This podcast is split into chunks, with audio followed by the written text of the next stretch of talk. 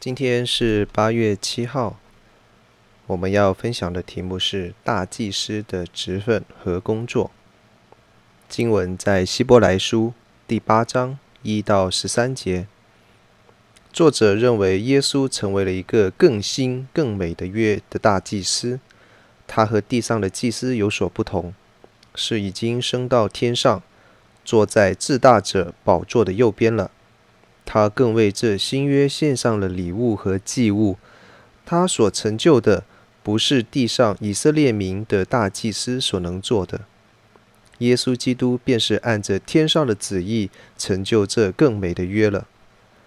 作者更认为，若不是前约有瑕疵，就不会有新约了。这新约不是昔日以色列在西乃山与神所立下的约。作者指出，神要另立新约的原因是以色列民不能恒心守约，而不是神本身的问题。所以，神所订立的新约不是一套要求以色列民遵守和彼此教导的律例典章。这新约不是写在石板上，乃是写在人心上的。因此，他们可以认识主，主也会宽恕他们的不义。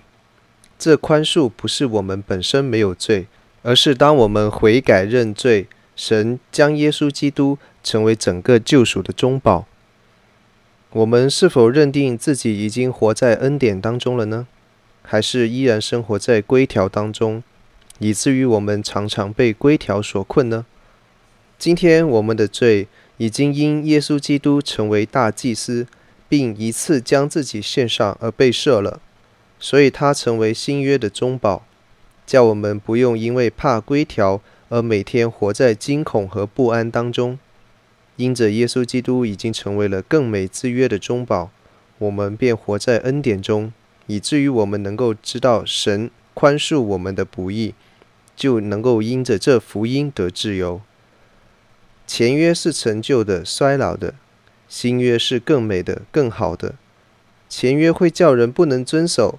新约是写在人心上的，叫我们因着耶稣基督这位大祭司所成就的职分和工作，便叫我们蒙恩了。我们能否因为这个恩典而明白到主的宽恕是毫无条件，我们的罪更因此完全得到洁净，以至于我们也相应的可以宽恕自己呢？耶稣基督已经成了我们的中保，我们不需要依靠别的，